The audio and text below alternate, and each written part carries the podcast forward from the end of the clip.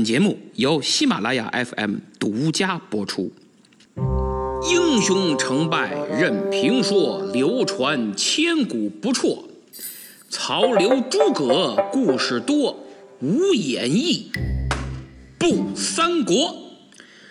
上次说到，貂蝉被星探王允发现，临危受命啊，担当起挑拨董卓、吕布这对虎狼父子的艰巨任务。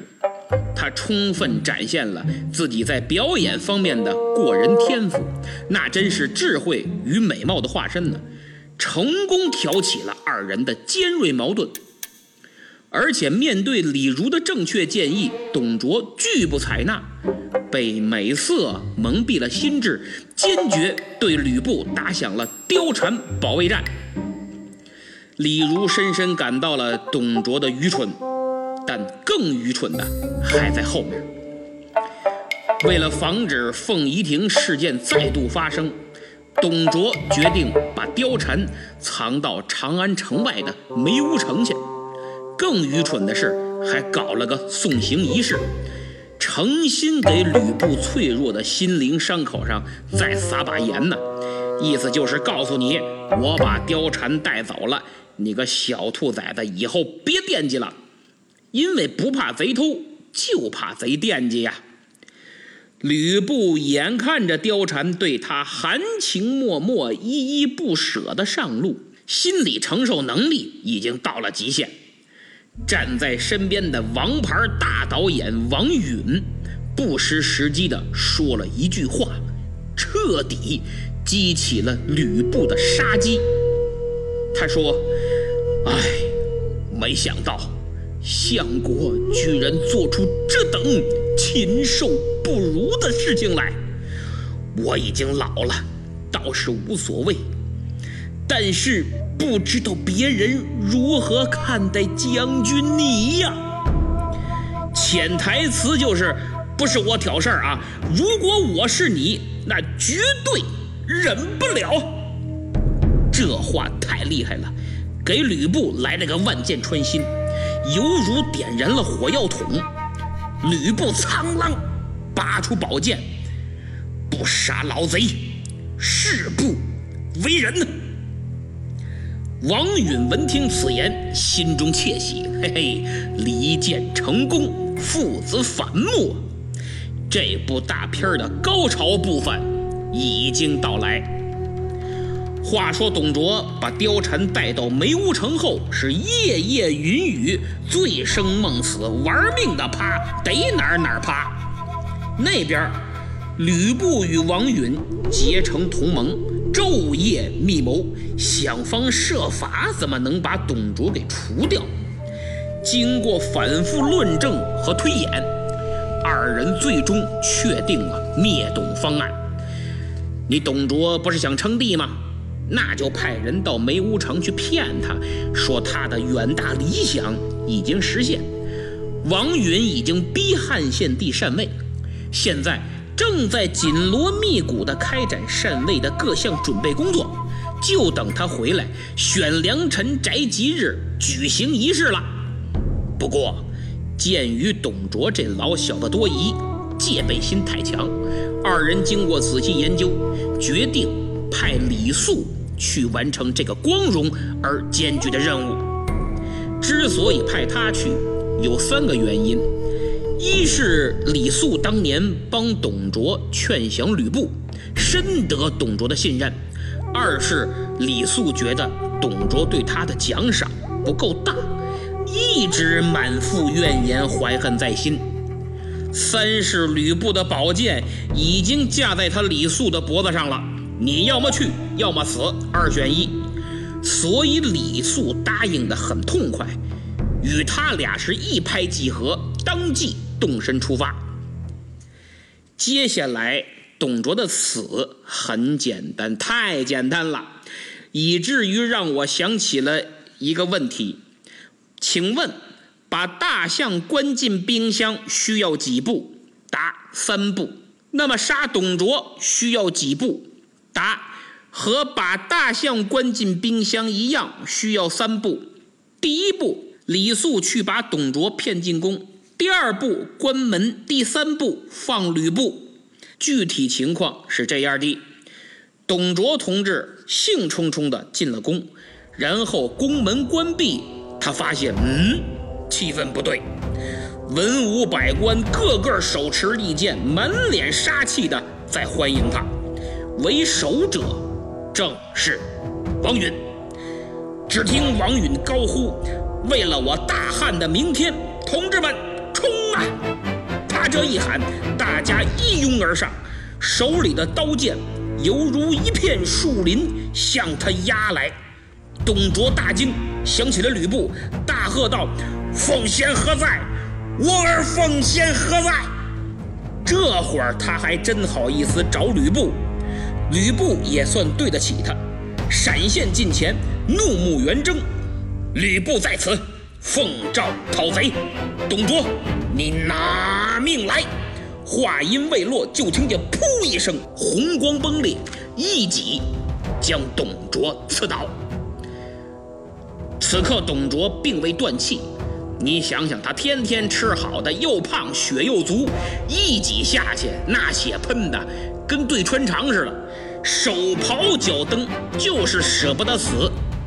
见此情景，李肃噌就跳上去了，拔出宝剑：“你给我在这儿吧！”你吭哧吭哧吭哧，费了好大的劲儿，才把董卓的脑袋给锯下来。嗯，怎么是锯呀？干嘛不砍呢？嗨！各位想想，这董卓太胖，三四百斤，脖子上肉又厚又粗，砍几刀都砍不透，所以只能锯。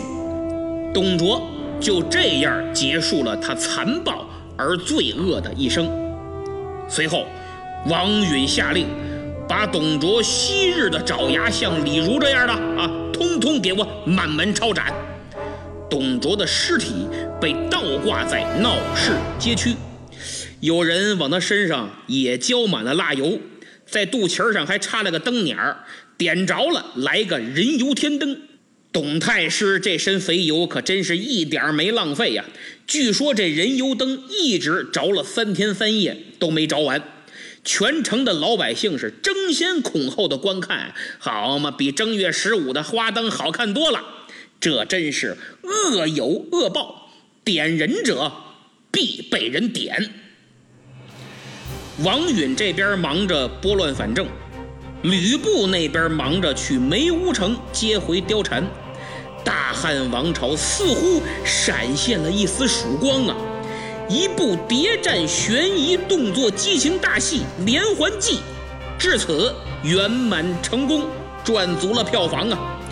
王允一举摘得最佳导演、最佳编剧，最佳女主角当然是貂蝉的，最佳男主角非吕布莫属。这部戏至今仍然经久不衰，成为了永恒的经典，后人无法超越。这正是司徒妙计脱红裙，不用干戈不用兵，虎牢三英图费力。凯歌却奏凤仪亭。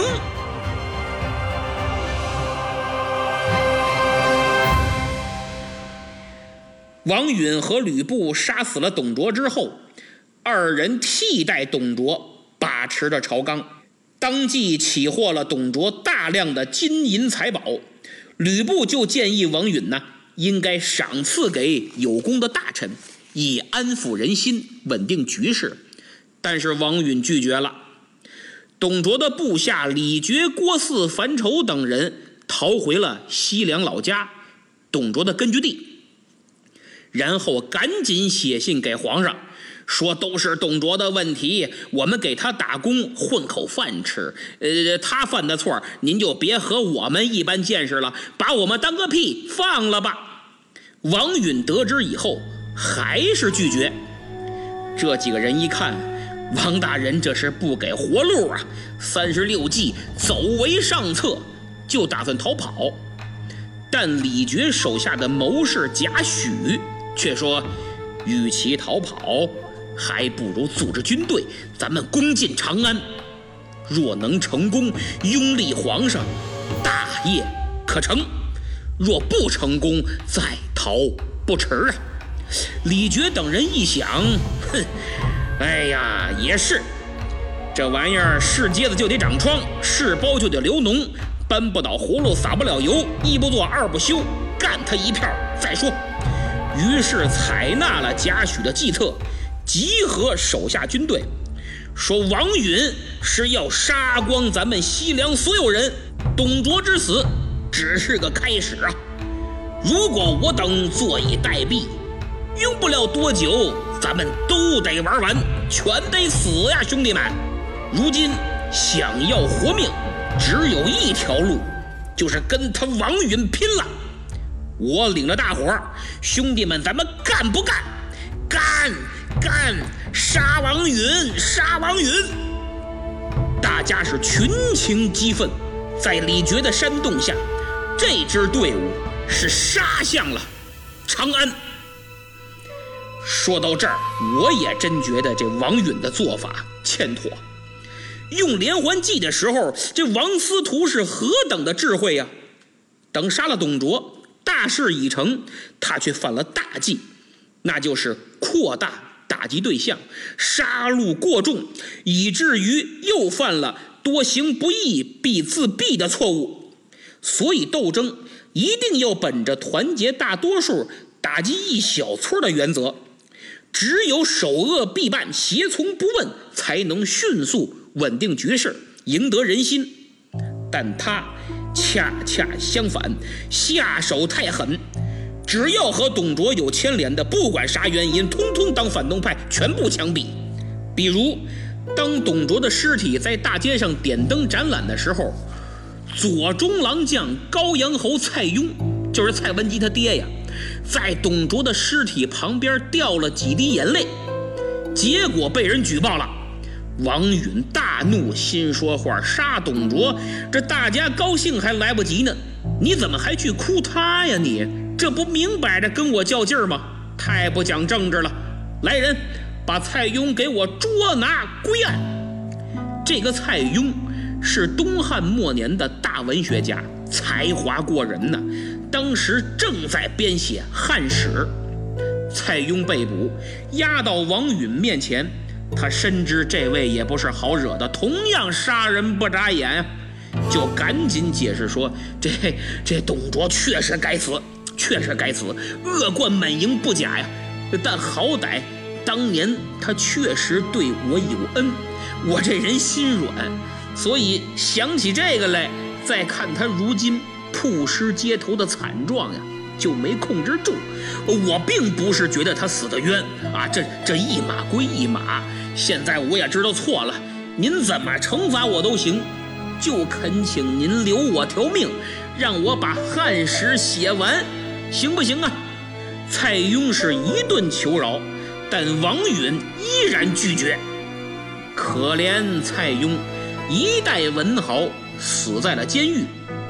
蔡邕的死，满朝文武大臣都很伤心，但王允却对大家说。当初汉武帝就是没杀司马迁，让他写完了《史记》，结果司马迁把汉武帝骂得一塌糊涂，诽谤朝廷，还流传于世。如今我杀蔡邕，就是为了吸取这个教训。其实王允的理由，充分暴露了他阴狠毒辣的一面。他抨击司马迁的《史记》是诽谤之书。其实只因为他害怕蔡邕在史书里揭露他王允不可告人的行为，冠冕堂皇的背后，往往有着太过卑鄙而说不出口的龌龊理由。正所谓金玉其外，败絮其中啊。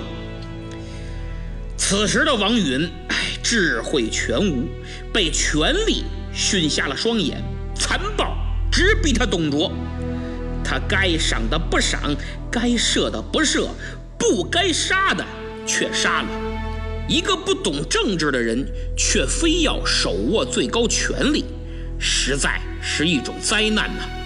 对整个国家，对他个人都是灾难。所以，王允成了另一个董卓，而董卓虽死，却借尸还魂。王司徒终于活成了他最恨的人。可叹东汉王朝只露了一丝曙光，就又被黑暗淹没。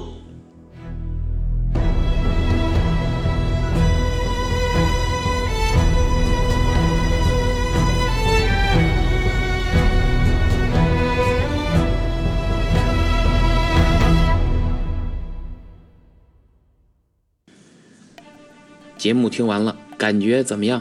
我相信你听过很多三国，但我这样的三国你却是头一次。有思想、有特点、有评论分析如此深入的，我想寥寥无几吧。